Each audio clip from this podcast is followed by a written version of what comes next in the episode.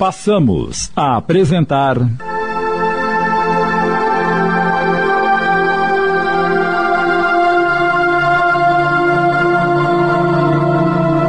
O Mestre e a Escola de Jesus. Obra de Machado de Assis, psicografada por Edson Cavalheiro Ramos. Adaptação de Sidney Carbone.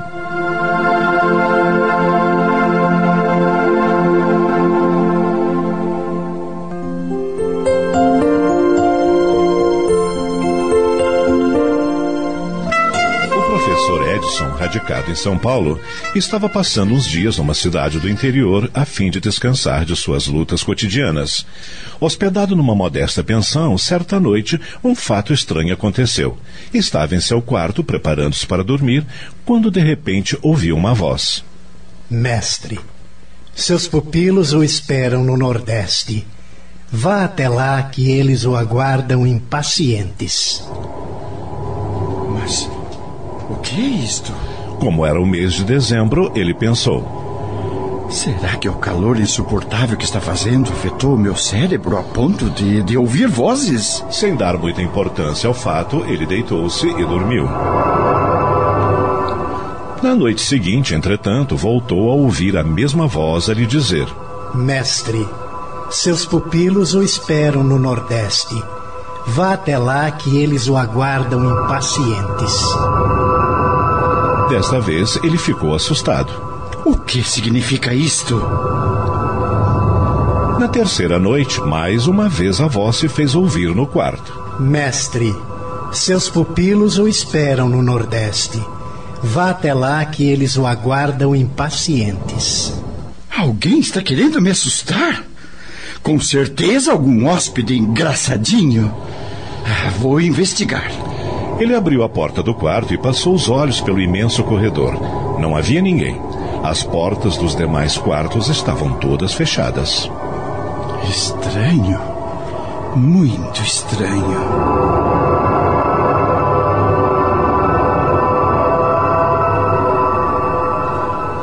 Na manhã seguinte, assim que se levantou, procurou a dona da pensão e contou-lhe o ocorrido.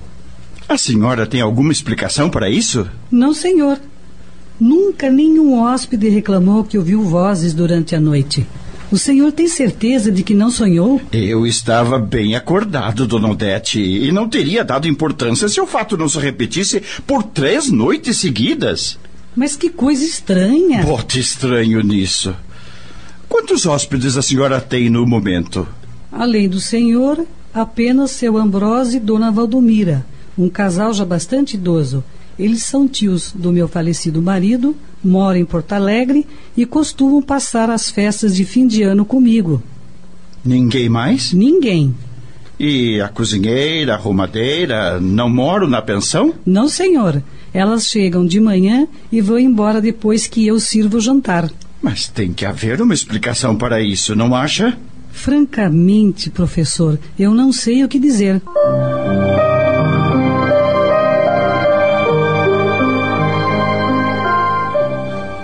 Algumas noites depois, novamente o fenômeno aconteceu. Mestre, seus pupilos o esperam no Nordeste. Vá até lá que eles o aguardam impacientes. Desta vez, porém. Não, não, isso não pode continuar. Tenho que tomar uma providência. Se alguém está tentando me amedrontar, ah, vai se dar mal.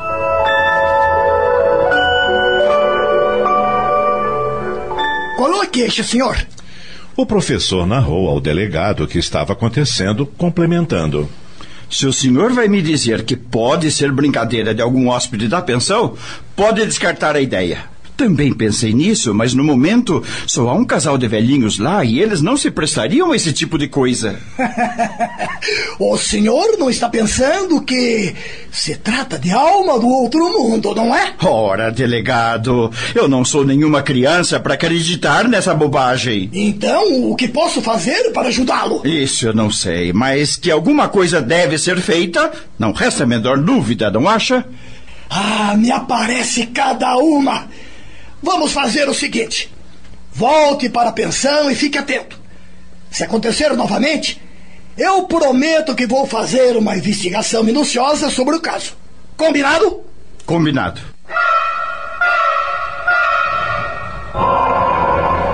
Na manhã seguinte. Ah, o senhor outra vez! O senhor não mandou eu voltar se tornasse a ouvir aquela voz? Pois eu ouvi esta noite e confesso ao senhor que estou furioso.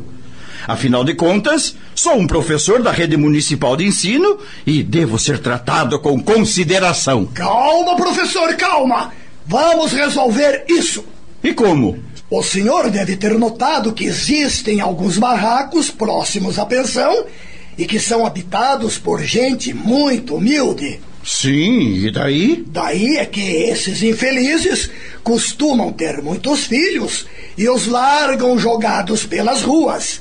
Eles crescem na malandragem, aprendem tudo que não presta, se viciam em drogas, praticam furtos e. O que tem isso a ver com o meu caso? Vai ver um desses marginaizinhos resolveu infernizar a sua vida, se introduzindo na pensão durante a noite para fazer esse tipo de brincadeira. Ah, o senhor não tem um argumento mais convincente? E não pode ser? Esses meninos fazem coisas que até Deus duvida. Isso é ridículo, delegado. Se não acredita, convido-o a me acompanhar até os barracos para uma investigação e o senhor vai ver com seus próprios olhos que esses meninos não são flor que se cheire. Pois eu faço questão.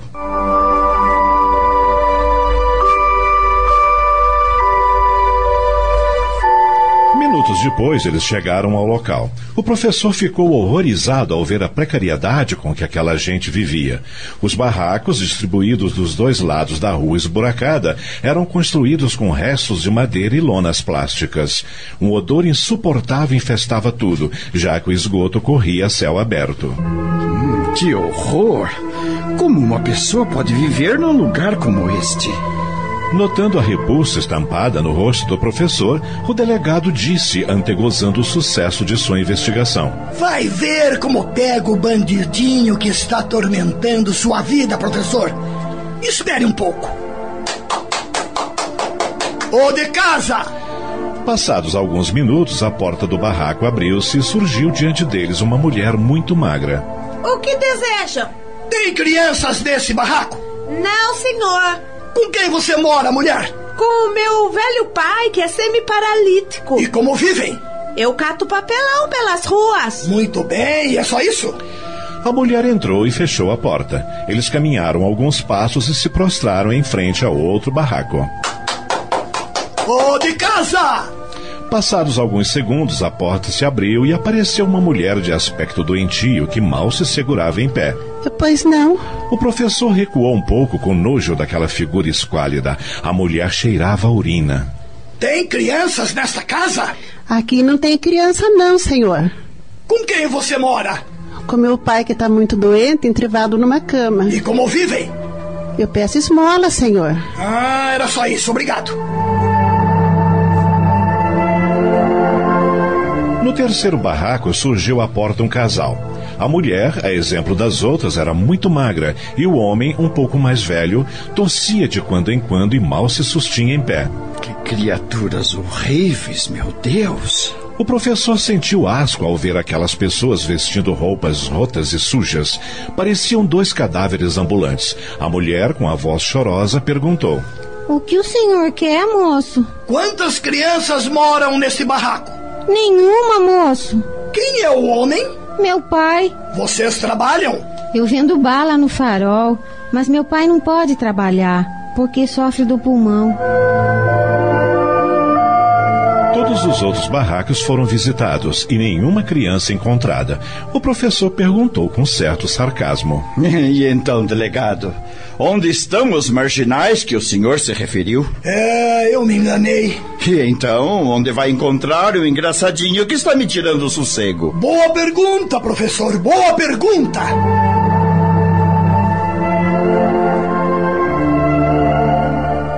Estamos apresentando. O Mestre e a Escola de Jesus. Voltamos a apresentar.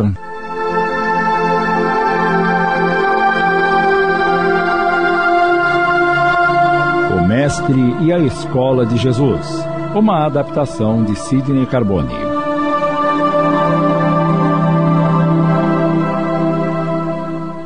Durante uma semana nada de novo ocorreu, mas no domingo, quando ele preparava as malas para retornar a São Paulo. Mestre, seus pupilos o esperam no Nordeste. Vá até lá que eles o aguardam impacientes.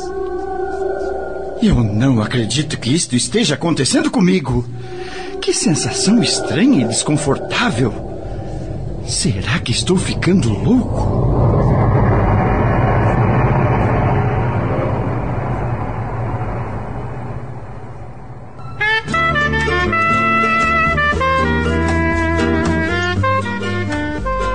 Na segunda-feira, assim que chegou à capital paulista e desfez as malas. Vou procurar meu velho amigo Romeu Pereira e contar-lhe o que está acontecendo. Talvez ele possa dar uma opinião sobre o fato e me ajudar.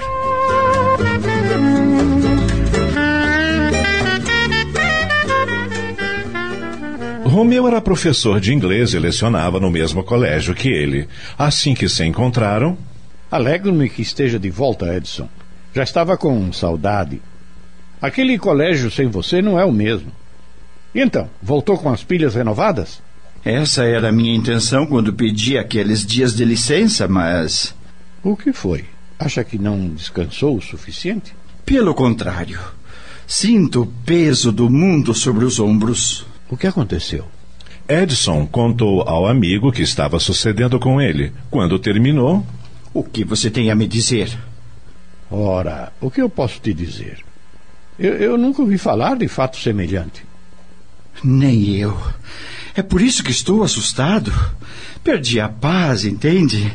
Vivo na expectativa de ouvir aquela voz a qualquer instante. Sempre fui um homem calmo, tranquilo, e de repente começam a me acontecer coisas que, que a gente só vê em filmes de terror. Calma, Edson, não precisa ficar aflito. E como não ficar? Quem vai solucionar o meu problema? Bem, talvez eh, se você consultasse um psiquiatra. Eu não estou louco, Romeu! Claro que não, mas precisa de ajuda. Foi o que eu vim fazer aqui. Mas, mas eu, eu não sei como te ajudar. É, você tem razão. Não foi uma boa ideia vir te procurar. Desculpe tomar o seu tempo. Espere, Edson. Vamos conversar. Quem sabe, Edson. Mas ele já havia cruzado a porta de saída. Coitado do meu amigo. Está muito atormentado. Viajou a fim de se livrar de um estresse, mas voltou pior do que quando foi.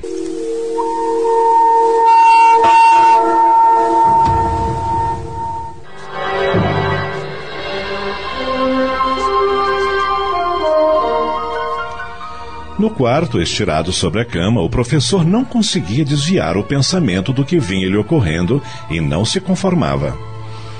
Ai, o que está acontecendo comigo? Sempre tive orgulho da minha sensatez em enfrentar os problemas. Agora me vejo incapacitado. As pessoas fingem acreditar na minha história, mas no fundo acham que estou maluco. Foi assim com a dona da pensão, com o delegado e agora com o meu melhor amigo. O que preciso fazer para me livrar dessa voz que me persegue? Daqui a dois dias terei que retornar às aulas no colégio. Mas como vou conseguir lecionar atormentado desse jeito? Como vou me sair desta? Como? As horas passavam e nada lhe ocorria. Subitamente ele lembrou-se de uma figura querida que fizera parte de sua infância e adolescência. Padre Inácio. Fora ele quem o batizara, era seu amigo e confessor. Ah, quanto aprendi com ele. Desde que deixei minha cidade natal no Nordeste, e isso já faz tantos anos, nunca mais soube notícias dele. Era uma pessoa tão doce, tão carinhosa. Quem sabe ele poderia me ajudar neste momento de aflição pelo qual estou passando. Mas será que ainda está vivo? Já era idoso quando vim para São Paulo. A lembrança do velho parco pareceu dar-lhe alma nova, e ele passou o resto do dia pensando na possibilidade de reencontrá-lo.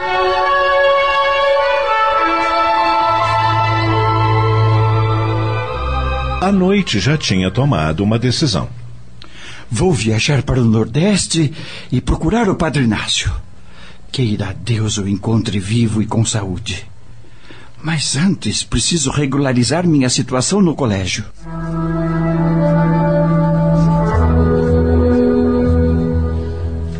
No dia seguinte, o professor dirigiu-se ao colégio em que lecionava e solicitou do diretor mais um mês de licença, alegando não estar em condições de retomar suas atividades. A licença foi concedida e na noite do mesmo dia ele tomou um ônibus e partiu para o Nordeste.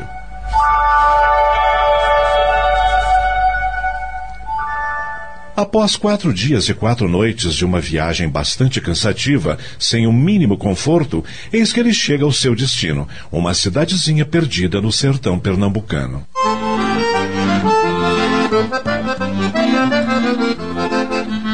Assim que desembarcou na pequena e acanhada rodoviária, antes de procurar o Padre Inácio, Edson deu umas voltas pela cidade e verificou que ela pouco havia mudado. Ganhara apenas mais casas e algumas ruas estavam revestidas de paralelepípedos. O maior benefício, porém, era a energia elétrica, coisa que não havia quando fui embora. É uma pena que o progresso demore tanto para chegar a lugares como este.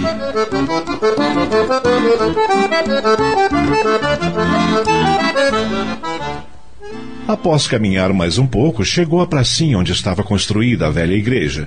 Não conseguiu conter a emoção. Continua do mesmo jeito. Parece que foi ontem que assisti à última missa celebrada pelo padre Inácio antes de me despedir e seguir para São Paulo. Como se um filme passasse pela sua cabeça, ele reviu em segundos os 15 primeiros anos de sua vida vividos ali, junto dos pais já falecidos e de tantos e bons amigos. É, foi um tempo bom, apesar da pobreza em que vivíamos. Ah, mas chega de recordações.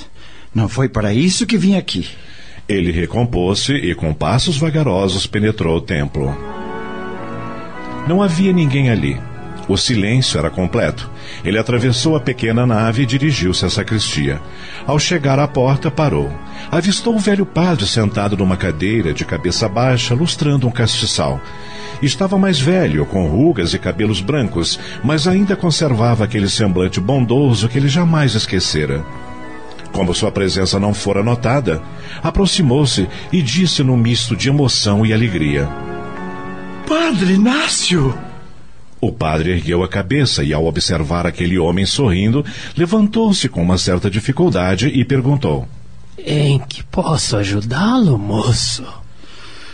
Não está me reconhecendo, padre? O velho pároco não respondeu. Olhou firmemente nos olhos e, depois de alguns segundos, ah, meu Deus! Eu não estou acreditando. Já se passaram tantos anos, mas. Sua fisionomia nunca saiu da minha memória. Você é. é... Sou o Edson, filho do Nonato e da Sebastiana, que partiu desta cidade ainda jovem para cursar a faculdade em São Paulo. Edson, meu filho, você está de volta. E abraçaram-se comovidos.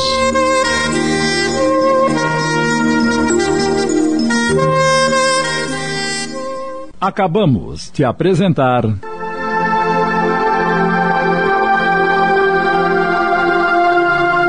O Mestre e a Escola de Jesus obra de Machado de Assis, psicografada por Edson Cavalheiro Ramos em cinco capítulos, adaptação de Sidney Carbone.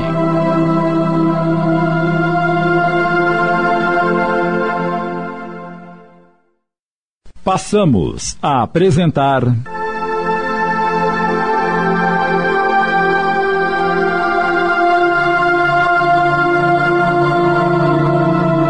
O Mestre e a Escola de Jesus obra de Machado de Assis, psicografada por Edson Cavalheiro Ramos, adaptação de Sidney Carbone.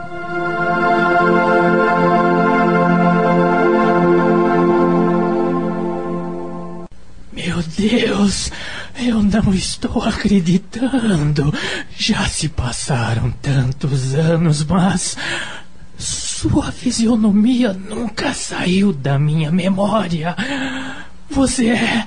É. Sou o Edson, filho do Nonato e da Sebastiana, que partiu desta cidade ainda jovem para cursar a faculdade em São Paulo. Edson, meu filho, você está de volta. E abraçaram-se comovidos. Passados os primeiros instantes de emoção, o padre convidou Edson a sentar-se e serviu-lhe um suco refrescante, pois o dia estava muito quente. Em seguida, iniciaram uma conversa e o professor contou-lhe sobre suas atividades e como vivia em São Paulo.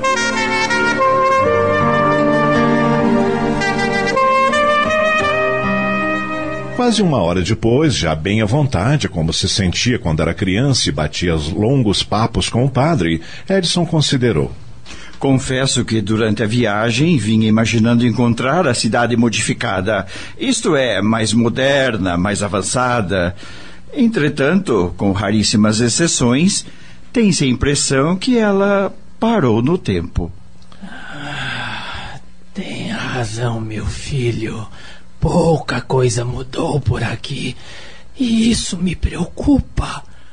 Não temos escolas para abrigar as crianças e com isso o número de analfabetos aumenta a cada ano. Mas e a escolinha em que estudei, que era dirigida pela dona Amância, não existe mais?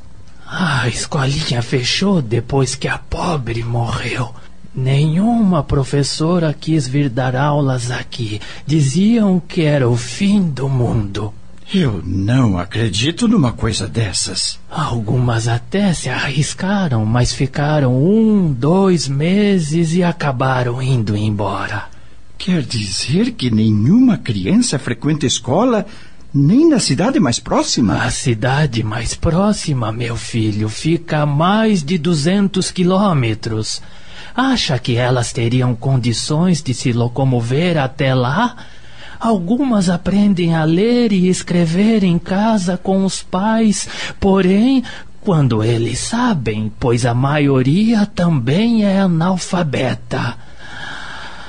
Ah, eu sofro muito com isso, meu filho. Há muita miséria e sofrimento por aqui e eu pergunto: que futuro terão essas pobres crianças? É. Realmente é preocupante.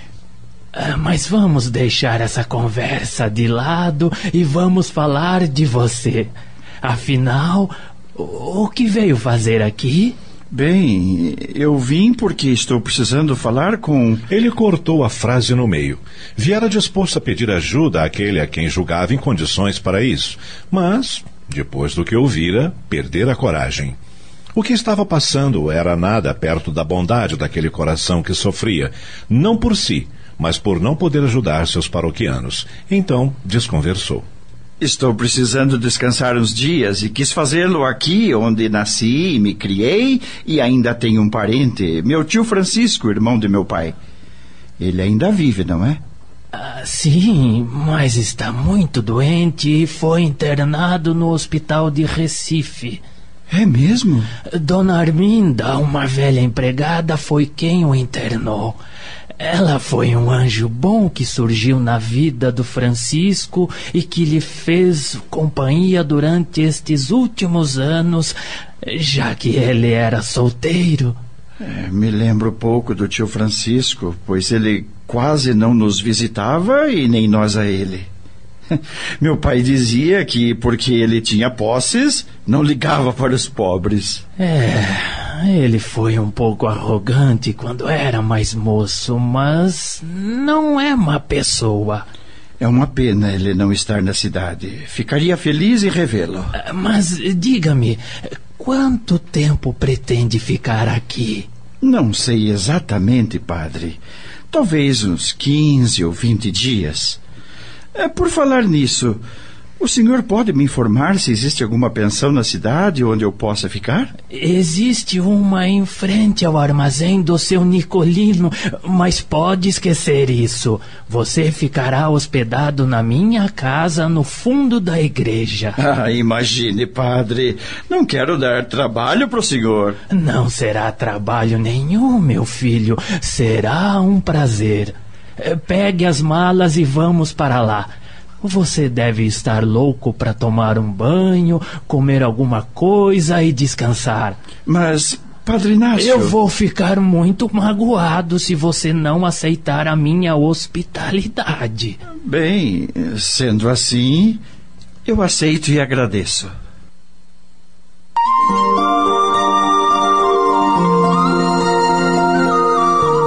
Os ares da pacata cidade fizeram bem ao professor, e durante os dias em que ali permaneceu, não foi vítima do fenômeno que o atormentava, e até esqueceu o fato.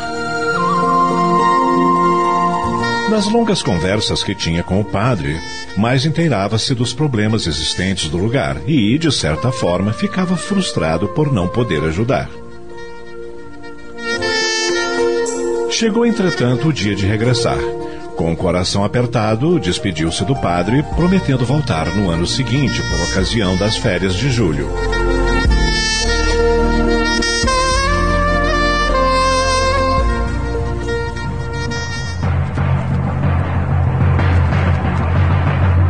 Dois meses depois, Edson estava novamente integrado ao colégio, lecionando normalmente. Nunca mais fora surpreendido por aquela voz misteriosa, o que lhe causava um grande alívio.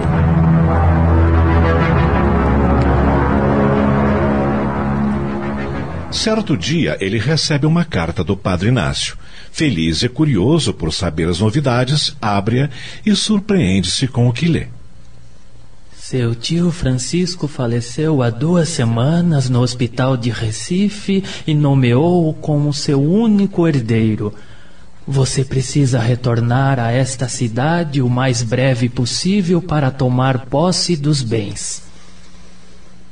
Mas como pode ser? Nunca tive afinidade com tio Francisco. Mal me lembro dele. Será que o padre Inácio está dizendo a verdade?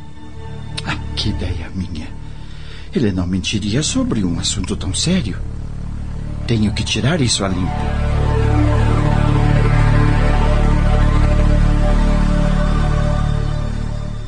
Novamente, ele pediu licença no colégio e retornou à sua cidade natal, no sertão pernambucano.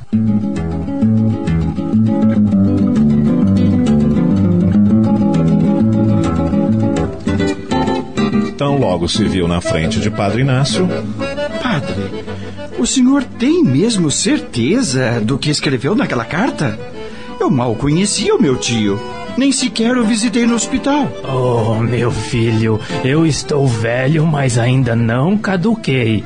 Vamos agora mesmo falar com o doutor Aderbal.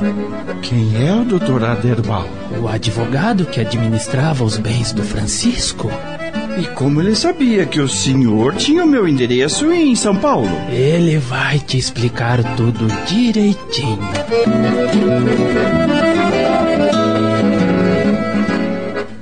Então o senhor é o sobrinho do meu inesquecível cliente, Francisco José Alvarenga. Sim, doutor, sou eu. Sente-se, por favor. É, o senhor também, padre. Obrigado, doutor Aderbal. Uh, bem, doutor, eu. Eu ainda não entendi direito essa história de herança. Devo confessar que não tinha afinidade nenhuma com meu tio, porque. É, ele nunca ligou para sua família, não é isso? Infelizmente. É, Francisco me contou que durante muitos anos foi um homem orgulhoso, arrogante e não se importava com ninguém, nem mesmo com o único irmão que era o seu pai. Achava que, porque tinha dinheiro, estava acima de tudo e de todos. Acontece que os anos se passaram. A velhice chegou e quando ele se deu conta estava completamente sozinho no mundo. Era um homem rico, mas infeliz. Não fosse a companhia de uma velha e fiel empregada, teria morrido na mais negra solidão. É uma história triste. Francisco me contratou para administrar seus bens há uns cinco anos atrás. E desde então nos tornamos amigos. Ele lamentava o fato de não ter se casado, não ter filhos. Falava que tinha um sobrinho e que quando morresse iria deixar-lhe tudo o que amealhara durante toda a sua vida. Só que não sabia o seu paradeiro. Quando a doença chegou, ele pressentiu que sua jornada estava chegando ao fim. Me chamou e me fez redigir um documento no qual nomeava esse sobrinho como seu único herdeiro. O documento foi assinado, registrado em cartório e muito bem guardado. Francisco me fez jurar que eu cumpriria sua última vontade. Acontece que eu tinha apenas o seu nome, Edson Antônio Alvarenga, mas onde eu encontrar? Foi então que, pela vontade de Deus, o Padre Inácio entrou na história. Como assim? É, por favor, padre, conte a ele. Estamos apresentando. O Mestre e a Escola de Jesus. Voltamos a apresentar.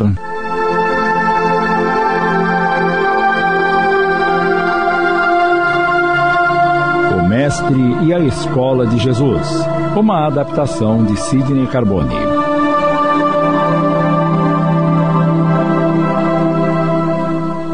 Na noite anterior à morte do seu tio, eu tive um sonho com ele.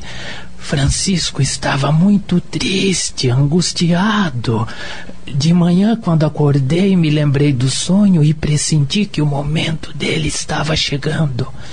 Então peguei um ônibus e viajei três horas até chegar ao hospital em Recife.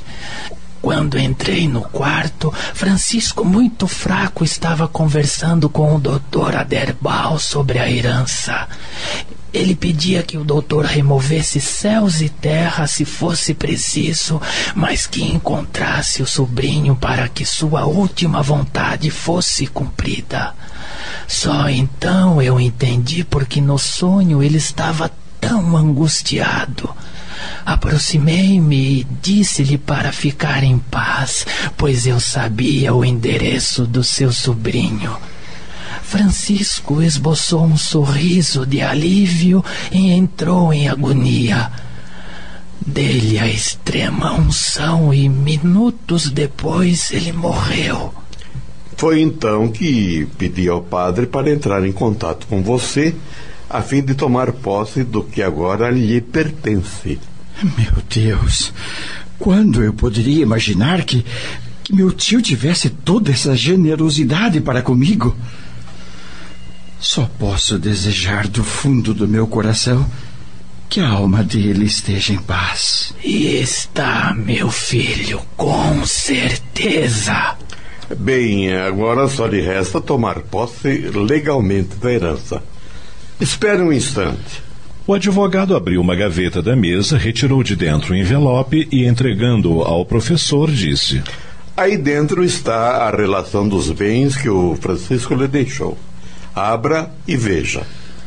Além de uma pequena fortuna em dinheiro depositada num banco de Recife, fazia parte da herança vários alqueires de terra produtiva, algumas casas na própria cidade, dois apartamentos na capital pernambucana e o casarão em que o benfeitor morara durante toda a sua vida. E então? Edson estava pasmo. Eu. Eu nem sei o que dizer. É muita coisa.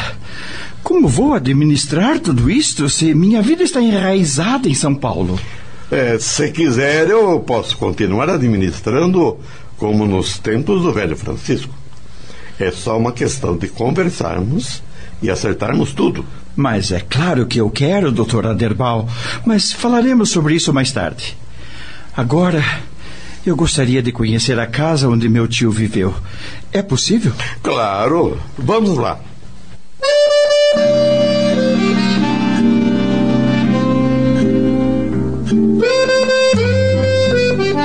O imóvel estava localizado na saída da cidade. Era um imenso casarão assobradado. Na frente havia um belo jardim e no fundo um vasto pomar. Vamos entrar para você conhecer a casa.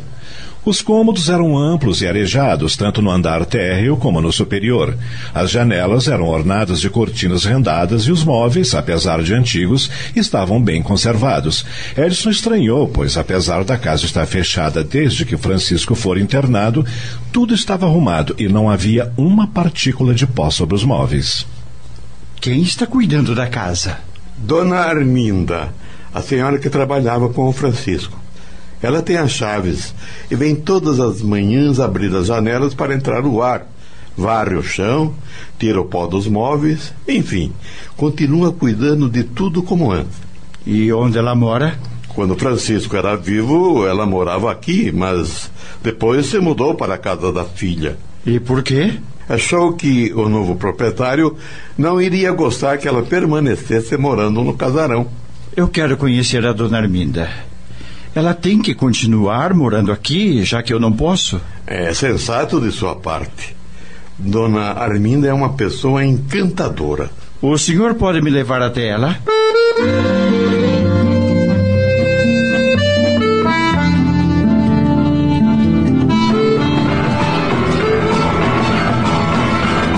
Dois meses se passaram. Obviamente que Edson não podia continuar levando a vida de antes, depois que a sorte lhe sorriu.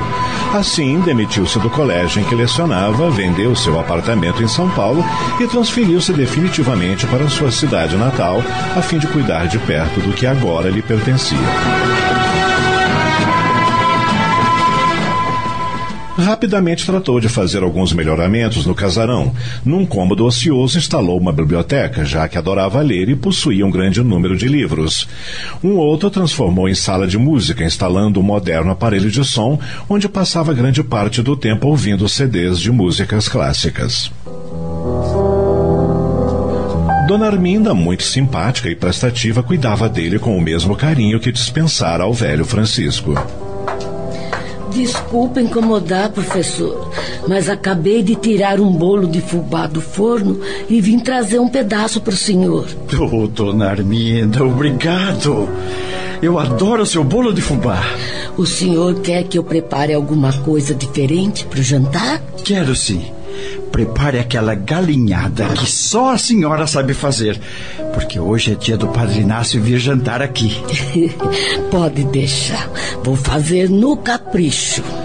De vez em quando, o professor e o padre trocavam gentilezas, isto é, um almoçava ou jantava na casa do outro.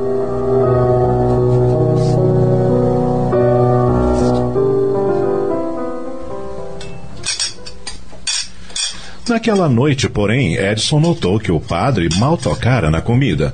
Como sabia que ele era um bom garfo, estranhou e perguntou: Algum problema, padre? Não, filho.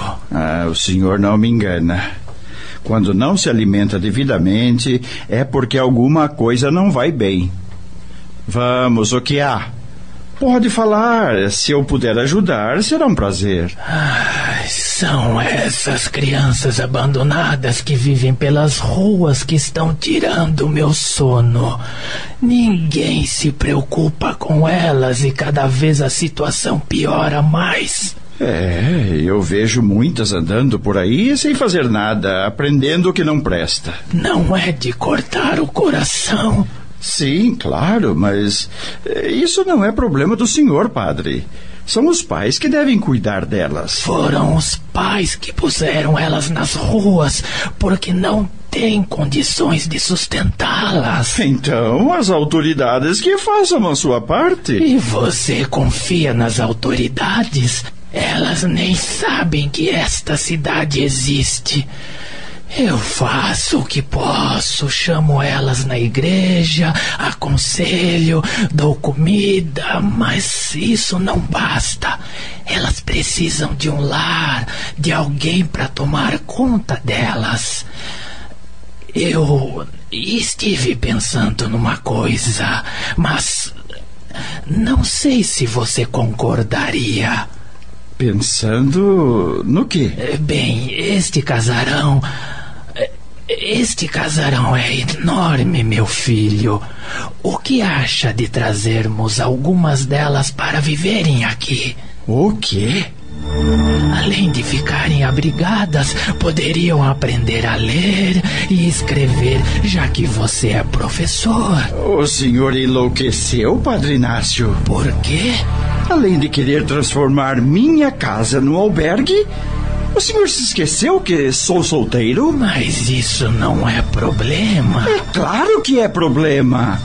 Além do mais, eu não tenho paciência com crianças. Tolerava os meus alunos porque precisava ganhar o meu sustento. Mas agora que sou livre, independente, quero mais é ficar bem longe dessas pestinhas. Mas, filho. Não, Padre Inácio, não, de jeito nenhum. Tire essa ideia da cabeça. Eu sempre vivi em função dos meus alunos, me envolvia com os problemas deles e quase surtei por causa disso. Agora que fiquei rico e me livrei deles, quero a paz e tranquilidade para ler meus livros e ouvir minhas músicas. Crianças na minha casa, nem pensar. Ah, tudo bem, meu filho. Você tem todo o direito de não concordar. Preciso parar de ter ideias malucas. Bem, está na minha hora. Obrigado pelo jantar. Como obrigado? O senhor mal tocou na comida? Uh, desculpe, mas estou sem apetite. Tenha uma boa noite. Essa agora. Ele ficou magoado por eu não ter acatado sua ideia, mas Sinceramente, não tenho disposição para trabalhar com filantropia.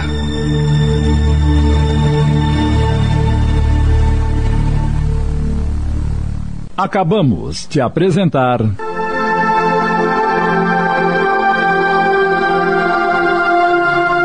O Mestre e a Escola de Jesus.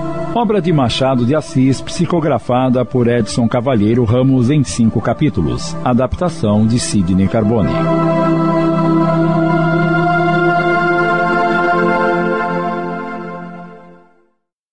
Passamos a apresentar.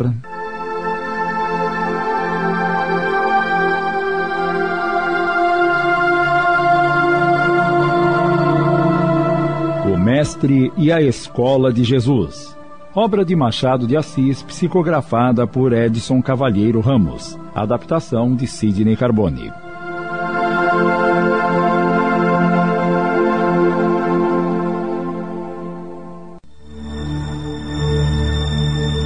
Ah, tudo bem, meu filho.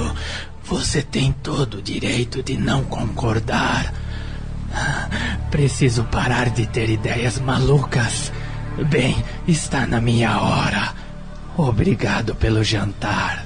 Como obrigado? O senhor mal tocou na comida? Ah, desculpe, mas estou sem apetite. Tenha uma boa noite.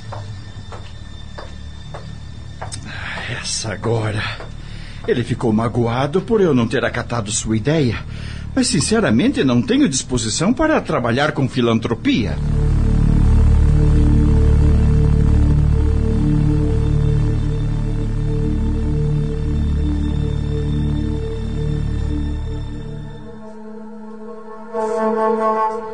Constrangido por ter se negado a ajudar o padre, o professor recolheu-se cedo aquela noite. De instante a instante, lembrava das palavras do padre. Tentou inutilmente dormir, porém não conseguiu. O sono fugia-lhe pelas janelas do pensamento que não lhe dava trégua.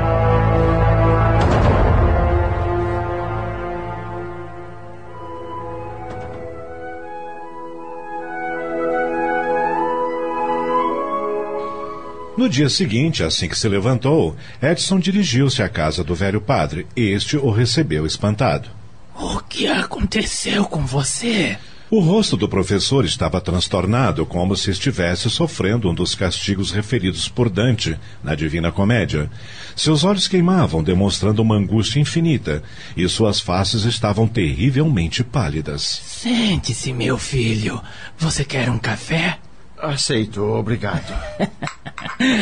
Está fresquinho, acabei de coar. Tenho a impressão de que você não teve uma boa noite de sono. E não tive mesmo. Alguma coisa não vai bem? Está tendo problemas para administrar os negócios? Não, Padre Inácio, os negócios vão muito bem. Então, o, o que foi que tirou seu sono, meu filho?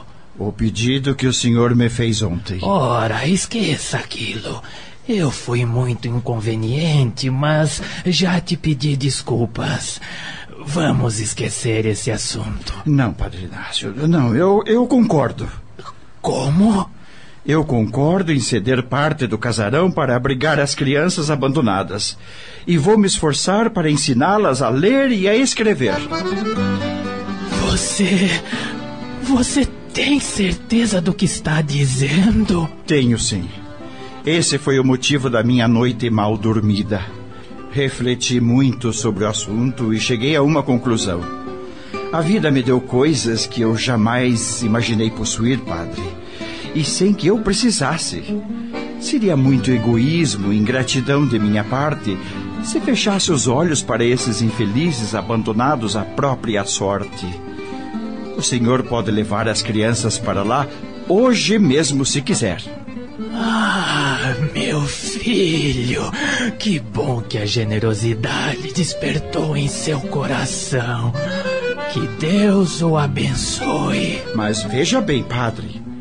Vamos ter que dividir as tarefas. Como assim? Eu cuidarei da educação delas e o senhor da disciplina. E Dona Arminda do asseio. Eu detesto crianças barulhentas e sujas. E então? Concordo plenamente. Ah, meu filho, nem acredito que a vida desses meninos e meninas vai melhorar. Parece um sonho. Realmente, agora as pessoas da pacata cidadezinha teriam um exemplo em que se espelhar. Edson seria o iniciador de uma série longa de atos beneméritos.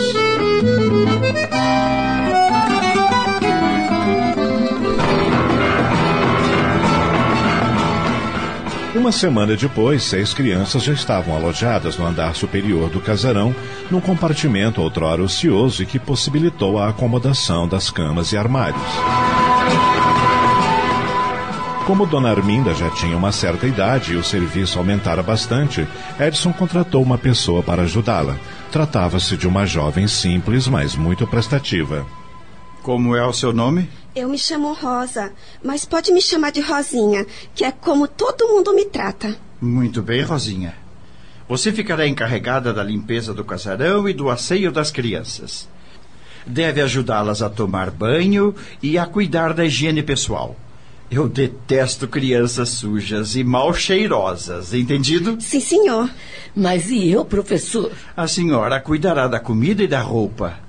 Esses coitadinhos precisam de uma alimentação substanciosa, estão todos magros, mal nutridos. Também pudera. Viviam pelas ruas mendigando um pouco de farinha para comer.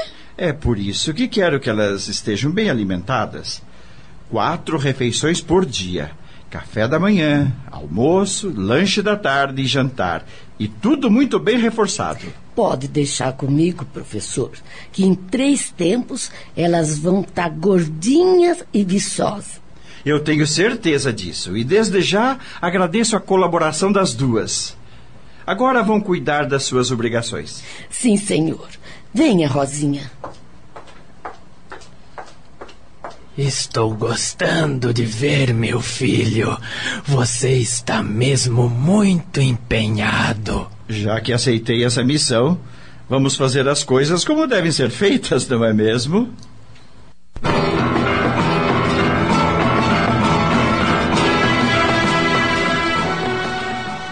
Quatro anos se passaram.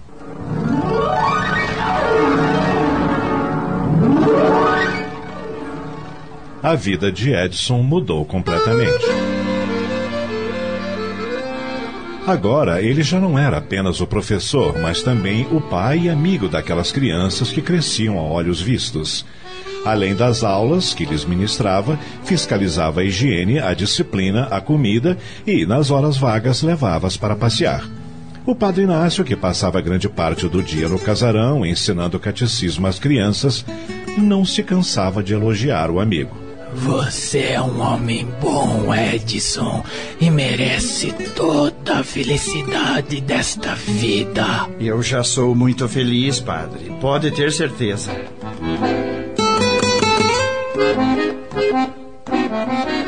Uma noite, porém, algo excepcional aconteceu. Passava das 11 horas e, no casarão, todos dormiam. De repente. Um grito vindo do quarto das crianças quebrou o silêncio da noite. Edson acordou sobressaltado. Meu Deus, o que foi isso? Sentou-se na cama, aturdido, sacudindo a cabeça como quem acordara de um pesadelo. No mesmo instante. Mas o que está acontecendo? Desta vez ele deu um pulo, saltou para o chão, vestiu um hobby e já estava dirigindo-se à porta do quarto quando. Professor, professor! O que está vendo, Rosinha? Ai, graças a Deus o senhor está acordado. Vem depressa, por favor. Quem foi que gritou? A Alice, ela tá muito esquisita. Assim que Edson chegou ao quarto acompanhado de Rosinha, Dona Arminda já estava tentando acalmar a menina que se debatia na cama, soltando uma gosma amarelada pela boca, proferindo palavras estranhas. O professor é o diabo! Ele quer levar todos pro inferno! O professor é o diabo! O diabo! Edson ficou petrificado, qual se tivesse visto a cabeça de Medusa, e a voz quase não lhe saía da garganta. O que? O, que há com ela? Não sei, professor. Acordei com o grito da Alice e vim ver o que era. Encontrei a coitadinha desse jeito. Será que ela comeu alguma coisa que fez mal? Olha o que tá saindo da boca da coitadinha. Meu Deus! Alice! Alice! Você está sentindo alguma coisa? Saia daqui! Você é o diabo! Saia deste quarto! Você é o diabo! O diabo!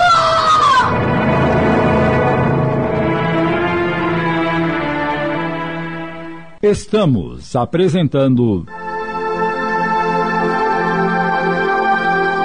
O Mestre e a Escola de Jesus. Voltamos a apresentar.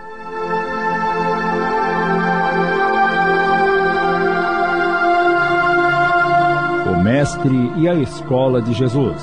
Uma adaptação de Sidney Carbone.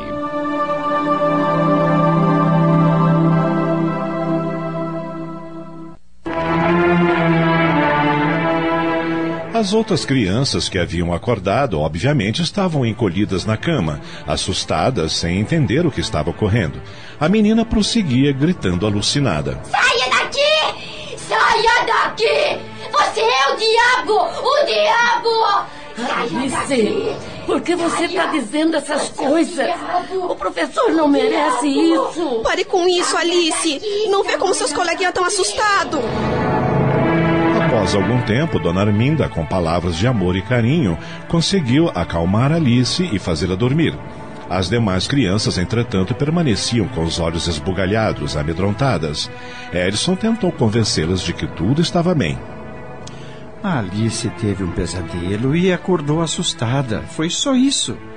Não estão vendo como ela dormiu outra vez? Façam o mesmo vocês também. A Rosinha vai ficar acordada até vocês pegarem no sono. Não é mesmo, Rosinha? É sim.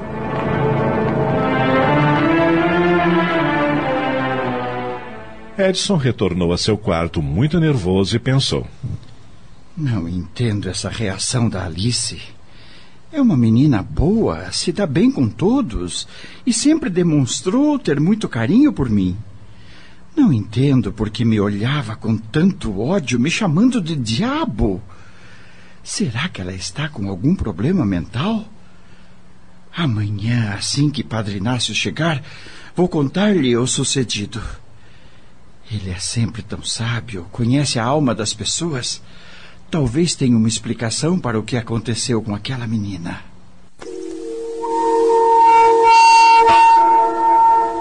No dia seguinte, assim que o sacerdote chegou ao casarão, Edson chamou-o em particular e narrou-lhe o fato. Quando terminou.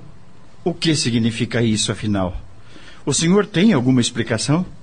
Ah, filho, Eu já ouvi falar de casos semelhantes, mas nunca me deparei com um deles. Não gostaria de ser temerário, arriscando um parecer precipitado. Entretanto, não posso retardar uma opinião, pois o caso me parece deveras alarmante. Fale, padre, fale o que o senhor pensa e o que deve ser feito. Bem, no momento, o melhor a fazer é submeter a Alice a uma curada observação. Quem sabe se daí não virá uma intuição da medida mais justa a ser tomada. Procure ficar o maior tempo possível ao lado dela. Puxe conversa, meça suas expressões, seus modos, para ver se algum novo pormenor propicie uma base de atuação, entendeu? Perfeitamente. Os dias foram se sucedendo sem novas alarmantes. Parecia que tudo não passara de um grande susto. Edson começava a relaxar. Está tudo bem com Alice. Ela não tem demonstrado nenhum indício de desequilíbrio. Pelo contrário, é muito coerente nas conversas que temos tido e tem feito progresso nos estudos. Não tenho que me preocupar mais com ela, graças a Deus.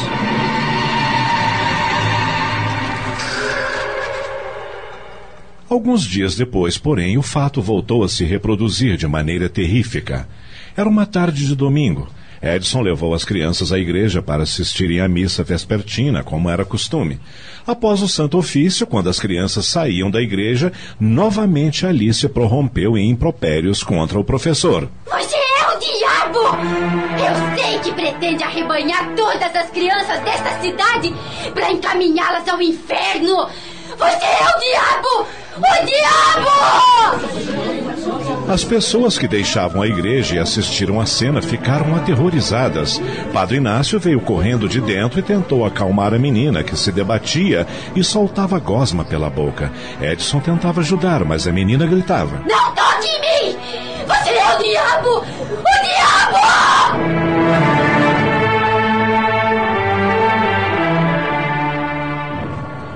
A muito custo, o padre Inácio conseguiu acalmar Alice, levando-a para a sacristia. Deu-lhe água e ela voltou ao normal.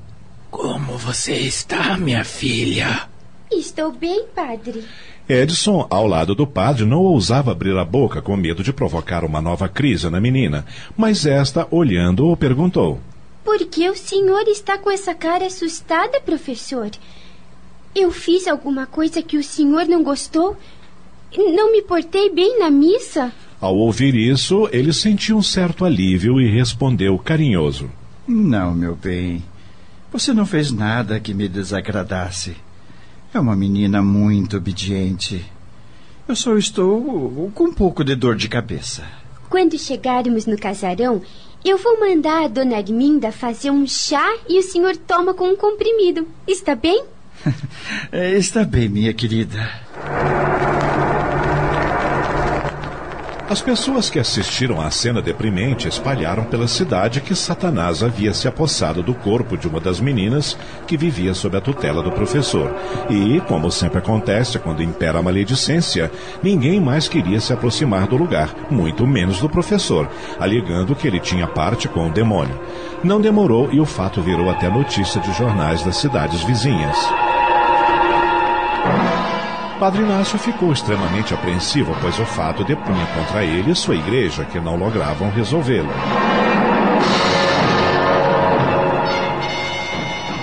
Um mês se passou sem novidades. Certa tarde, porém, quando Edson estava lecionando para as crianças, subitamente Alice pegou um tinteiro que estava sobre a mesa e arremessou-o contra o professor, dizendo: Você é o diabo! Por pouco, o vidro de tinta não atinge o rosto do professor. Ele levantou-se e, buscando coragem em seu íntimo, tentou aproximar-se para contê-la, mas ela cerrou os punhos e começou a esmurrá-lo, dizendo: Você é o diabo, maldito! Você é o diabo! Por mais que ele tentasse segurá-la, não conseguia, pois ela parecia possuir a força de dez homens. Pare com isso, Alice! Pare com isso! As demais crianças, assustadas, saíram correndo da sala chamando por Dona Arminda e Rosinha, que imediatamente vieram ajudar a conter a menina. A muito custo conseguiram. Depois do ataque terrível, ela caiu numa espécie de torpor que durou mais de duas horas. Ao voltar a si, não se lembrava de nada. Aquela foi mais uma noite em que o professor não conseguiu pregar o olho. Estava terrivelmente deprimido. Nada parece afetar Alice depois que ela volta das crises. Age normalmente como se nada tivesse acontecido, retomando suas atividades tranquilamente. Mas isso não pode continuar. Vou procurar um médico. Quem sabe ela não está mesmo sofrendo de problemas neurológicos? Dizem que o doutor Anacleto, apesar de clinicar numa cidadezinha perdida no mapa, como esta, é um ótimo profissional, além de muito humano e experiente dos problemas da vida. Amanhã mesmo levarei Alice para uma consulta.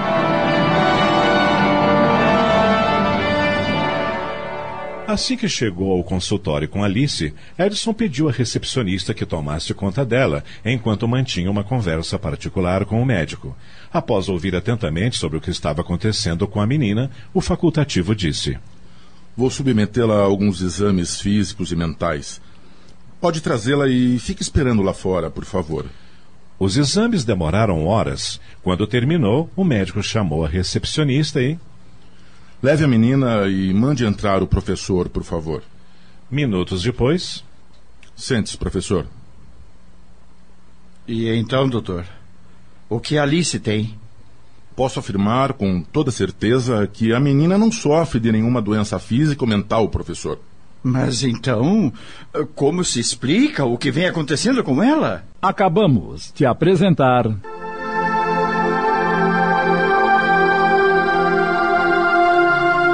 O Mestre e a Escola de Jesus.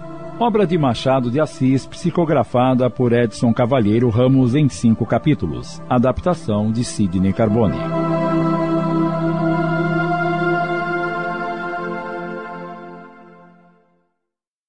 Passamos a apresentar.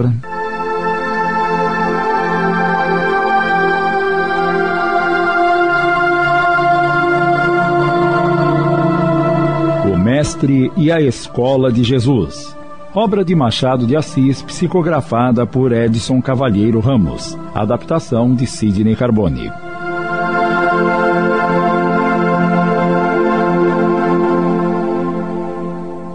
E então, doutor? O que Alice tem? Posso afirmar com toda certeza que a menina não sofre de nenhuma doença física ou mental, professor. Mas então, como se explica o que vem acontecendo com ela? Essa menina tem reações estranhas, se transforma, fala coisas descabíveis. Provavelmente ela sofre de um profundo trauma adquirido em sua primeira infância. Deve ter sofrido ou presenciado algum acontecimento muito forte que ficou gravado em sua mente. Quando vem à tona, ela reage conforme ordena os sentidos. E o que o senhor pode fazer para curar esse mal, doutor? Infelizmente nada. Não é minha especialidade. O senhor precisa procurar um profissional na área de psiquiatria. Entretanto, antes de tomar essa medida, aconselho o senhor a conversar com os pais da menina para saber se, quando ela vivia com eles, já desenvolvia esse tipo de problema. Não posso fazer isso, doutor Anacleto. Por quê? Não conheço os pais de Alice. Como não? Todos sabemos que essas crianças viviam nas ruas porque os pais eram pobres e não tinham condições de sustentá-las. Mas que antes de tomá-las sob sua responsabilidade, o senhor pediu autorização a eles. E eu fiz na presença do padre Inácio e do delegado da cidade para evitar possíveis problemas no futuro. Então, como diz não conhecer os pais da menina? Eu explico. Um mês após eu ter assumido as crianças, certo dia o padre Inácio apareceu em casa com Alice, proveniente de uma cidade próxima, onde tinha ido visitar uns amigos. Através deles, ficara sabendo que os pais da menina, que na época estava com sete anos, estavam doentes e não tinham mais condições de cuidar da filha. Por isso, a deram, através de um documento assinado, para uma velha tia acabar de criá-la. A mulher, que era viúva e sozinha, cuidou dela durante alguns meses, mas de repente ficou doente e, com medo de morrer e deixá-la ao Deus dará, decidiu procurar uma família para tomar conta dela. Ao ficar inteirado do fato, o padre procurou a mulher e falou-lhe sobre o trabalho social que estávamos realizando e se prontificou a trazer Alice para viver conosco. A mulher concordou, certa de que ela estaria bem amparada. E desde então, Alice vive conosco. E o que foi feito dessa mulher? Morreu algum tempo depois. Quer dizer, então, que nem o Padre Inácio conheceu os pais de Alice? Exatamente. Mas eles podem ter se curado e estar vivos, não acha? É. É uma possibilidade. Nesse caso, poderiam ser úteis para se saber a origem do mal que vem acometendo a filha. É, o senhor não deixa de ter razão. Preciso ter uma conversa com o padre Inácio a respeito. E vou fazer isso agora mesmo. Quanto é que eu lhe devo?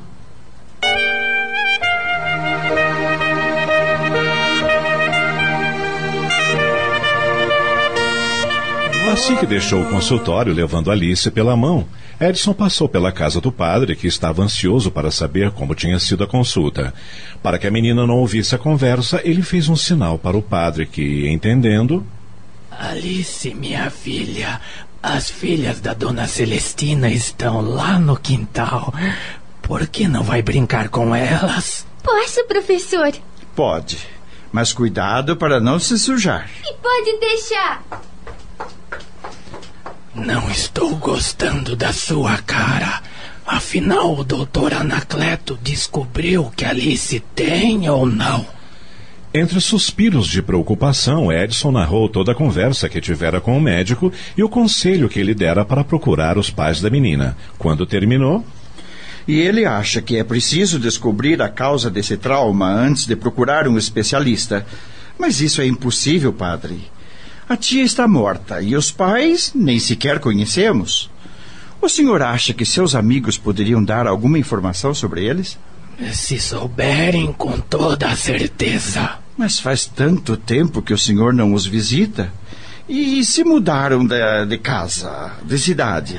Se aconteceu, algum vizinho saberá para onde foram. Então, por favor, me dê o um endereço e irei procurá-los.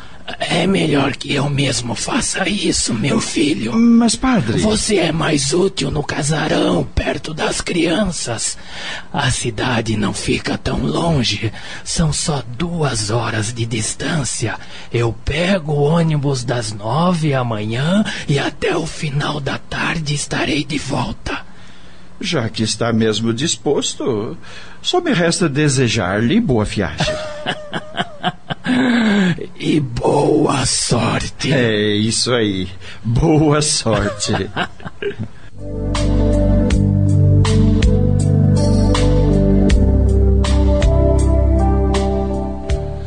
No dia seguinte, por volta de cinco horas da tarde, Padre Inácio chegou ao casarão. Edson estava na biblioteca. Espere só um pouquinho, padre.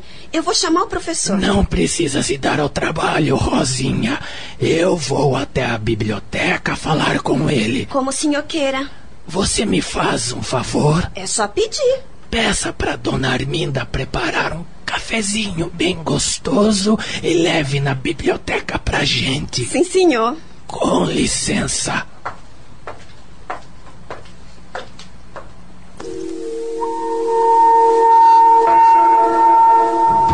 Pela sua cara de frustração, imagino que não tenha encontrado seus amigos.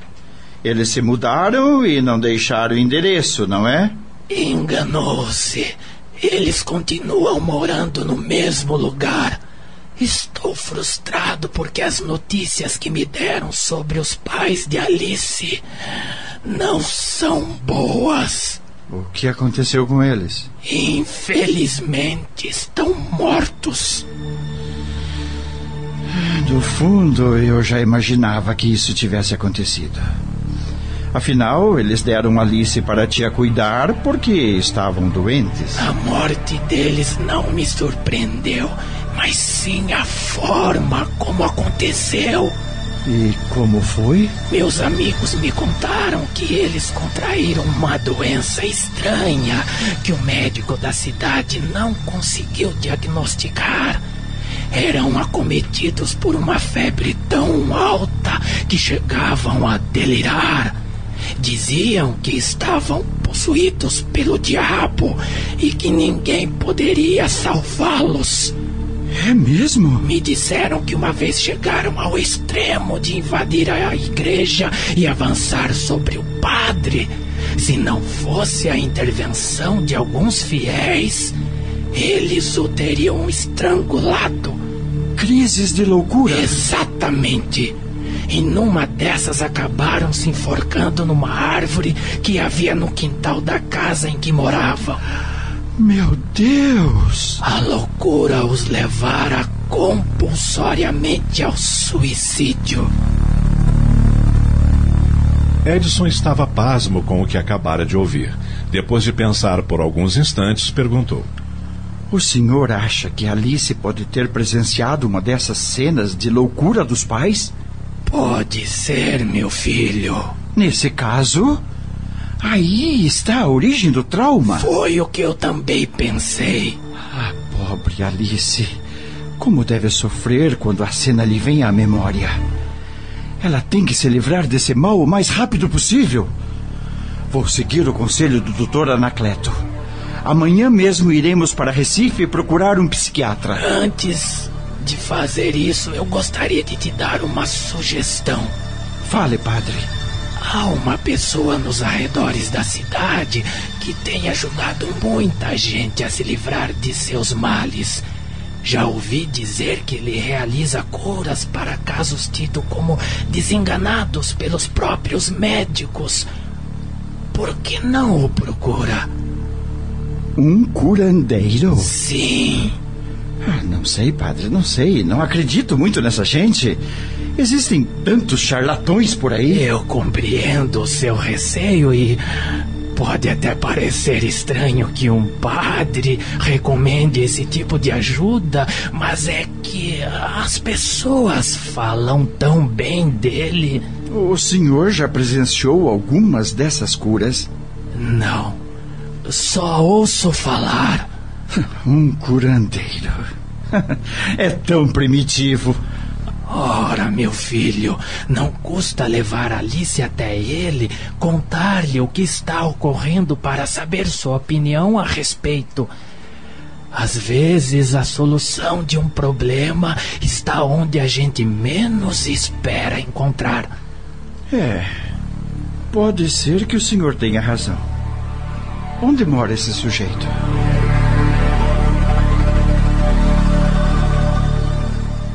No dia seguinte, logo pela manhã, Edson, levando Alice pela mão, foi à casa do curandeiro, que ficava distante da cidade, numa região de mata fechada.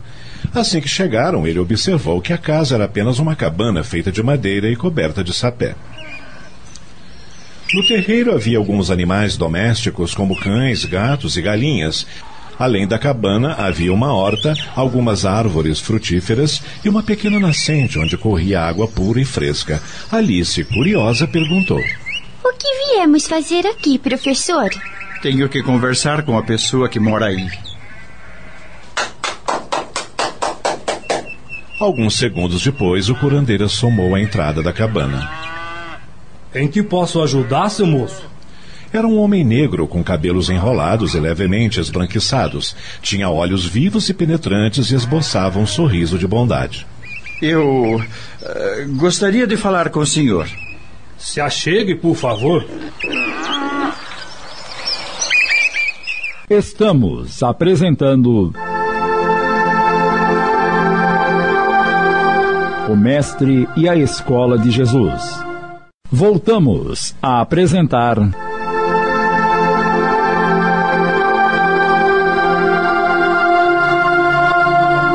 Mestre e a Escola de Jesus, uma adaptação de Sidney Carbone.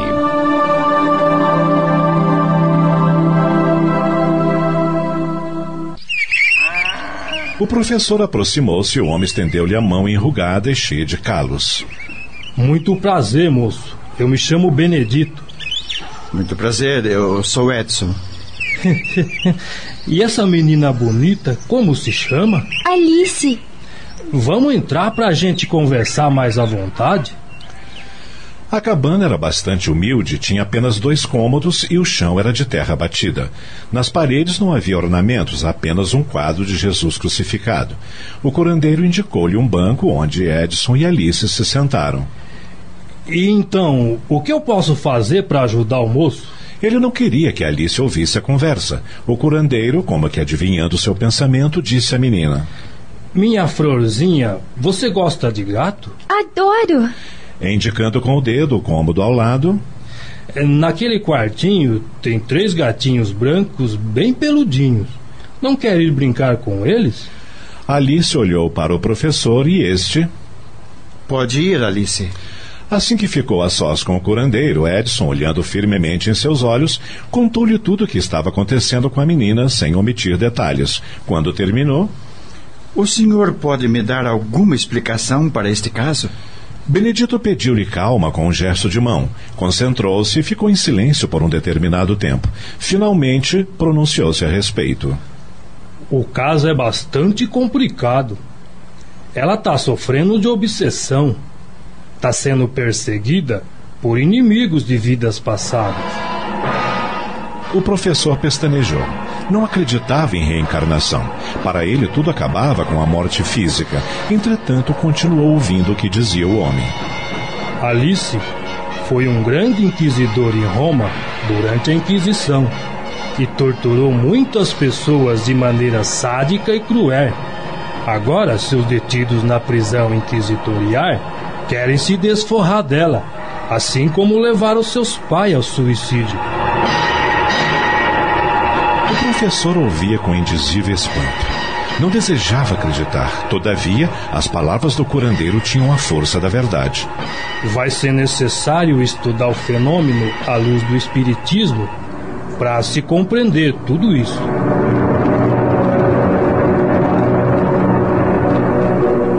Quando terminou a explanação, ele entregou alguns livros de Kardec para o atônito mestre, que estava bastante perturbado. Leia esses livros e o senhor vai entender muita coisa. Está bem. Eu vou fazer o que disse. Em seguida, chamou Alice e. Quanto lhe devo? Nada, moço. Vá em paz e que Deus os abençoe.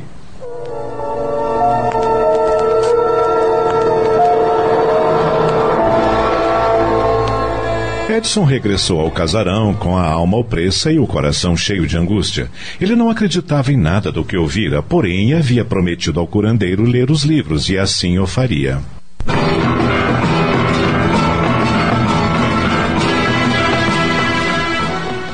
Duas semanas se passaram sem que nenhum fato excepcional ocorresse. Edson leu os livros que recebera de Benedito e começou a compreender melhor suas palavras. Realmente as crises de Alice são de origem mediúnica. Ela fica sob a influência de uma ou algumas entidades perversas que querem levá-la ao suicídio, tal como fizeram com seus pais. É preciso impedir isso a todo custo. Vou fazer o que for preciso para conseguir a completa cura dessa pobre criança que, afinal, é, é como se fosse minha filha. Aliás, me afeiçoei tanto a essas crianças que considero todas como filhas de minha alma. Entretanto, não sabia como atrair as entidades maléficas a fim de esclarecê-las sobre seus deveres morais e espirituais. Sou marinheiro de primeira viagem, como vulgarmente se diz, e sinto-me perdido. Mas confio em Deus. Sei que Ele vai enviar uma sugestão por meio de uma entidade de luz, como dizem os espíritas. Como os dias foram se passando sem novidades, Edson concluiu que tudo tinha voltado à normalidade. Até que, certa tarde, durante a aula que ministrava às crianças, eis que Alice novamente é acometida por uma crise. O senhor é o diabo! Com os olhos esbugalhados, ela começou a dizer palavrões e a tirar livros e cadernos sobre o professor. Algumas crianças começaram a chorar assustadas. Aflito, Edson grita para Dona Arminda e Rosinha, que imediatamente acorrem. O que está acontecendo aqui? Meu Deus, olha só o jeito da Alice. Depressa, tirem as crianças daqui. Vamos, vamos rápido! Assim que Dona Arminda e Rosinha saem levando as crianças, o professor tranca a porta à chave. Em seguida, agarra Alice pelos braços e a faz sentar-se numa cadeira. Me solte! Você é o diabo! Você é o diabo! Calma, menina! Calma! Me solte! Me solte! Ela debatia-se loucamente e o professor quase não conseguia contê-la. Foi então que, elevando o pensamento a Deus, começou a orar. Deus, Pai Todo-Poderoso, socorre-me nesse momento cruciante. Envolve Alice com seu grande e infinito amor. Pai nosso que estais no céu, santificado seja o vosso nome. Pouco a pouco a menina foi parando de se debater e finalmente aquietou-se completamente. O mestre, dirigindo-se à entidade obsessora, perguntou: Quem é você? E o que deseja? Eu me chamo Antônio e vou matar essa maldita menina.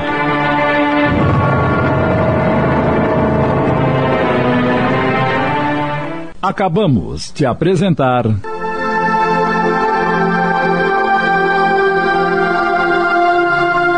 O Mestre e a Escola de Jesus.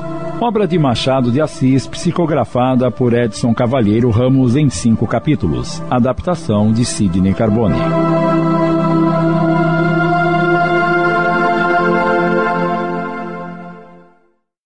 Passamos a apresentar.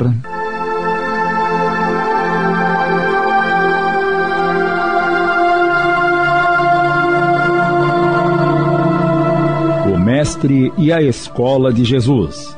Obra de Machado de Assis, psicografada por Edson Cavalheiro Ramos. Adaptação de Sidney Carbone.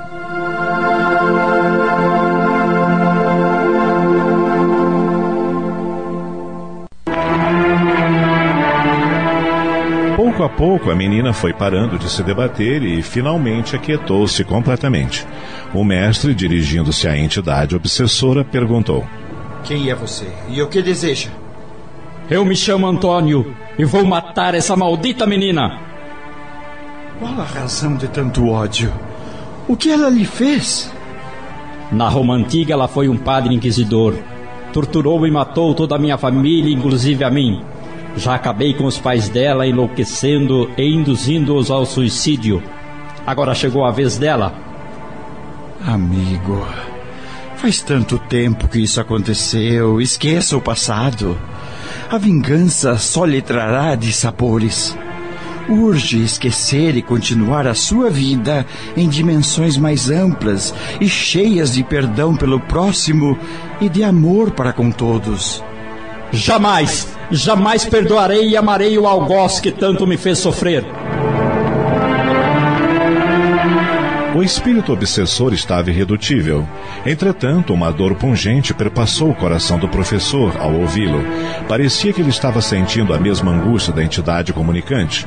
Então orou a Deus suplicando-lhe o auxiliasse naquele tentame desobsessor que ele empreendia de maneira tão precária devido à total inexperiência no assunto. Ajude-me, Deus. Inspira-me para que eu não piore ainda mais as coisas. E passou a conversar com o obsessor de maneira amorosa, como se se dirigisse ao irmão supliciado.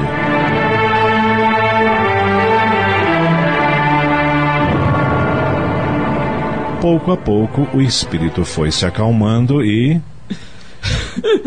Principiou um choro sentido, como se estivesse desabafando com um amigo muito querido.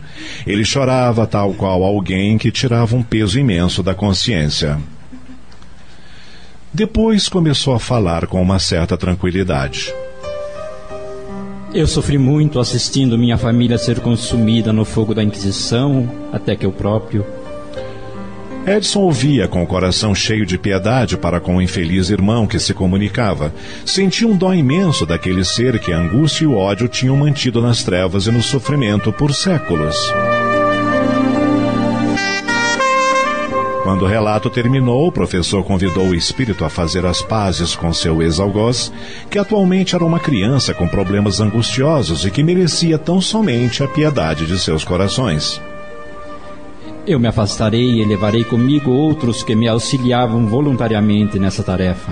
A entidade abandonou aquele corpo infantil e Edson orou longamente a Jesus, agradecendo-lhe por sua imensa bondade. Alice voltou ao normal, nada se lembrando do que havia ocorrido.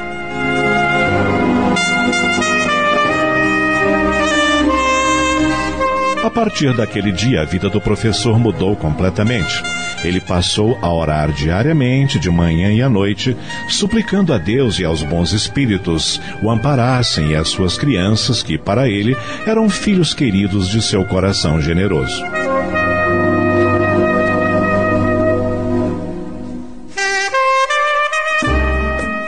Certo dia, durante uma conversa amigável com o Padre Inácio, ele disse: Padre, acabo de tomar uma decisão e quero que o senhor seja o primeiro a saber. Do que se trata, meu filho? Vou transformar o casarão num abrigo para menores abandonados. Você está falando sério? Já há algum tempo venho pensando seriamente no assunto e me decidi. O que o senhor acha? E você ainda pergunta? Eu acho maravilhoso. Sabia que o senhor iria gostar. Além de continuar contando com sua colaboração, vou contratar alguns profissionais para me ajudar nessa nova empreitada: um médico, uma enfermeira, uma nutricionista. E também mais duas ou três empregadas para ajudar Dona Arminda e Rosinha. Afinal, o trabalho vai aumentar e sozinhas elas não darão conta, não é mesmo? Ah, que Deus o abençoe, meu filho. Você é um homem muito generoso.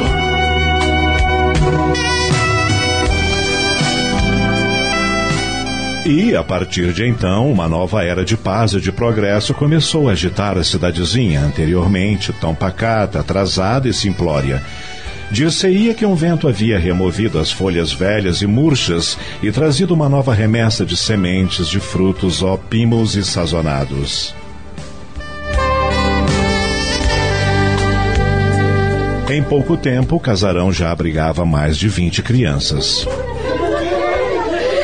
Dá gosto ver essas crianças rindo e brincando felizes. Não é mesmo, Rosinha? Nem me fale, dona Arminda. Esse casarão para eles, que antes não tinham uma cama e nem um prato de comida, é um verdadeiro céu. Graças ao coração bondoso do nosso querido professor. Que Deus o abençoe sempre.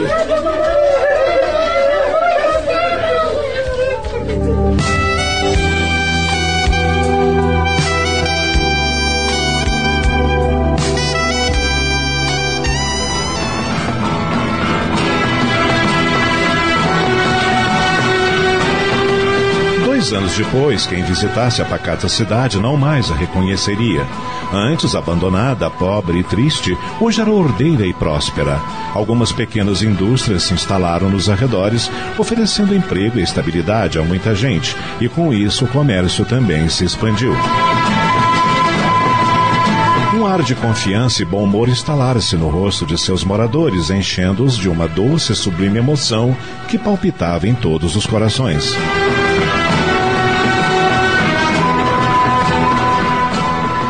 Edson sentia-se feliz e não cansava de agradecer a Deus a herança que recebera do tio, que tão poucas vezes vira, e nos bate-papos que mantinha com o padre comentava. Eu poderia ter sido amigo dele, não fosse essa mesma fortuna que ele me deixou. Meu pai dizia que, porque ele era rico, não ligava para o irmão pobre. Na minha inocência de criança, eu aceitava, mas hoje, com a experiência que a vida me deu, posso entender o velho tio Francisco. O que você quer dizer com isso?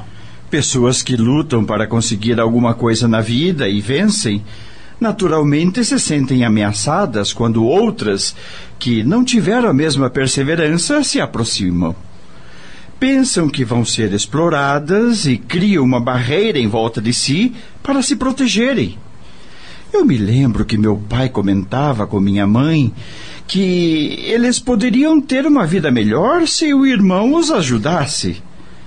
Que não era justo ele ter tudo e eles nada. Você acha que ele pediu essa ajuda ao irmão e ele se negou? Ah, não sei, mas pode ter acontecido. Se aconteceu, você acredita que seu tio o nomeou seu herdeiro para justificar essa falha do passado? Por que não? É. Tem uma certa lógica. De qualquer forma, não o condeno. Acho que ele fez a coisa certa. Como assim, meu filho? Talvez se eu tivesse crescido sem as privações pelas quais passei, não seria a pessoa que sou hoje. Eu lutei muito para estudar e conseguir me formar, padre. Quando cheguei a São Paulo, com o pouco dinheiro que meu pai me deu, tive que fazer um pouco de tudo para sobreviver. Só não passei fome e dormi nas ruas porque não tinha medo de trabalho enfrentava tudo o que aparecia pela frente, às vezes os trabalhos mais humilhantes. Mas não me arrependo de nada. Tudo foi um grande aprendizado. Já imaginou o que eu seria hoje se tivesse tido uma vida farta, sem preocupações? Talvez não tivesse saído daqui, crescido como ser humano, e estaria fadado a terminar minha vida da mesma forma como o tio Francisco terminou a dele, sozinho e solitário. O dinheiro, quando não é empregado corretamente, aprisiona quem o possui, padre. Eu agradeço a Deus todos os dias pelo fato de ter sido beneficiado pelo meu tio e ter condições de fazer o que ele poderia ter feito. Ah, sabe as palavras, meu filho. Sabe as palavras.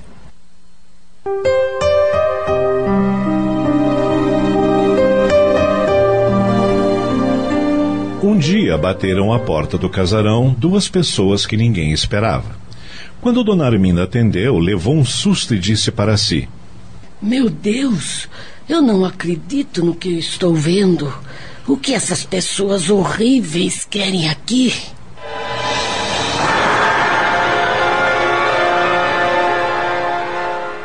Estamos apresentando. O Mestre e a Escola de Jesus. Voltamos a apresentar. O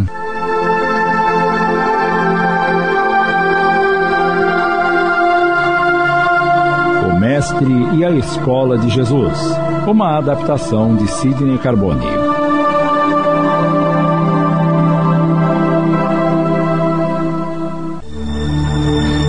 Dos casais que morava no barraco daquela cidade do interior onde Edson passara uma certa temporada e começara a ouvir aquela voz misteriosa. Dona Arminda, com profundo sentimento de asco e repulsa, pensou: O que esses seres andrajosos e mendigos, cheios de chagas purulentas, desejam aqui? Ela ficou tão chocada com a aparência daquelas pessoas que, a princípio, pensou em fechar a porta na cara deles, mas arrependeu-se e, olhando para dentro, chamou: Professor, venha até aqui, por favor. Não demorou e Edson surgiu à porta. O que é, dona Arminda? Essas pessoas. Acho que eles querem esmola. Edson encarou-o sem repulsa nem asco, apenas com uma profunda piedade que dominou seu coração generoso. Notando o estado em que Dona Arminda estava, disse-lhe: Pode voltar aos seus afazeres. Sim, senhor. A mulher afastou-se mais do que rapidamente. Entrem, amigos. O casal entrou e logo se acomodou no sofá indicado pelo professor. Eles tinham no olhar um profundo brilho de alegria. Edson perguntou: e então, em que posso ajudá-los? Olhando com infinito amor, a mulher respondeu: O senhor já fez tudo o que precisávamos. Como assim? Eh, não entendi. Afinal, como se chamam e o que desejam de mim? Meu nome é Amor. E ando pelo mundo esperando que os homens me reconheçam e me abriguem em seus corações. E eu me chamo Caridade. Ando pelo mundo aguardando que os homens me ofereçam seus corações para que eu possa me abrigar. A emoção tomou conta do professor. Ele os abraçou de encontro ao coração e depois disse-lhes: Façam do meu lar o seu lar. Terão sempre meu coração junto a vocês, enquanto houver uma criança abandonada no mundo. Os dois sorriram emocionados e, num milagre imenso, seus corpos e suas vestes se transmudaram em luz pura e os três emudeceram em paz e amor, enquanto lá fora o sol brilhava mais forte e belo do que nunca.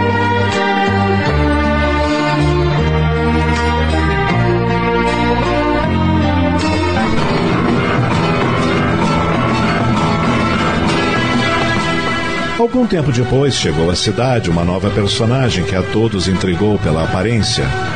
Ela era bela e radiosa como um sol primaveril brilhando sobre as flores campesinas. Ninguém sabia de onde vinha.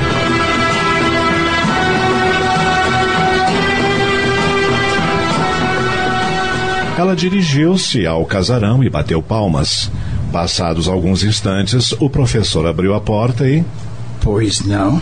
Ao se deparar com a nova personagem, ele convidou a entrar e ofereceu-lhe uma cadeira. Em seguida, o que posso fazer por você? Você já fez tudo o que deveria ser feito. Não se preocupe. Quem é você? Meu nome é Humildade. Edson convidou-a para morar no casarão e ela aceitou. Passado mais algum tempo, nova personagem assoma a porta do professor. Ao atendê-la e perguntar-lhe quem era, Meu nome é Consciência. Todos passaram a viver no casarão e a vida de seus moradores, principalmente a das crianças, foi melhorando cada vez mais.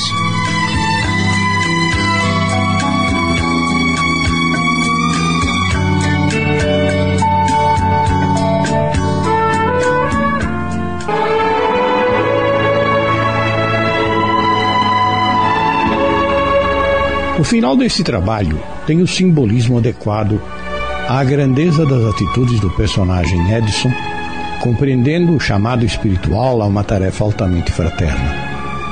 O ser humano participante da população da Terra, na sua grande maioria, precisa compreender que a sua felicidade só se encontra através da dedicação, solidariedade, compreensão e paciência. E isso porque somos criaturas com passados turbulentos e egoístas causadores de sofrimento, injustiças e desequilíbrios. Somente com a compreensão do processo das vidas sucessivas é que podemos aceitar e corrigir devidamente o quadro que enfrentamos no presente. Se aceitamos a verdade que Deus é amor e justiça, a realidade do passado corrigido no presente, lentamente, se ajusta ao raciocínio da perfeição das leis divinas. Analisemos nossa vida hoje Pensemos seriamente como estamos nos comportando e poderemos aperfeiçoar nossa conduta caminhando para a paz e a felicidade. A Rede Boa Nova de Rádio apresentou O Mestre e a Escola de Jesus. Obra de Machado de Assis, psicografada por Edson Cavalheiro Ramos, adaptação de Sidney Carboni. Em seu desempenho, atuaram os seguintes atores: Edson, Tony de França, Odete, Helena Antunes. Espírito, Fábio Tiago Mendes. Delegado, Adacel Alberto. Arminda, Ana Sueli Gardiano. Romeu, Gastão de Lima Neto. Rosinha, Quitéria Maria. Padre Inácio, Chico Ribeiro. Alice, Luciana Patrícia. Aderbal, Antônio Camargo Leme. Anacleto, Ivan Lima Braga. Benedito, José Antônio Batistella. Antônio João Camilo. Homem, Walter Luiz. Mulheres, Jane de Paula, Esther de Almeida e Benê Abdala. Narração, Ivaldo de Carvalho. Gravações, edição e sonoplastia, Antônio Tadeu Lopes. Análise e comentários, Gastão de Lima Neto. Produção e direção geral, Sidney Carbone. Realização, Núcleo de Dramaturgia da Rádio Boa Nova de Sorocaba. Agradecendo o carinho da audiência, convidamos os prezados ouvintes a acompanharem, a partir da próxima semana, uma nova produção radioteatral. Boa tarde a todos e até lá.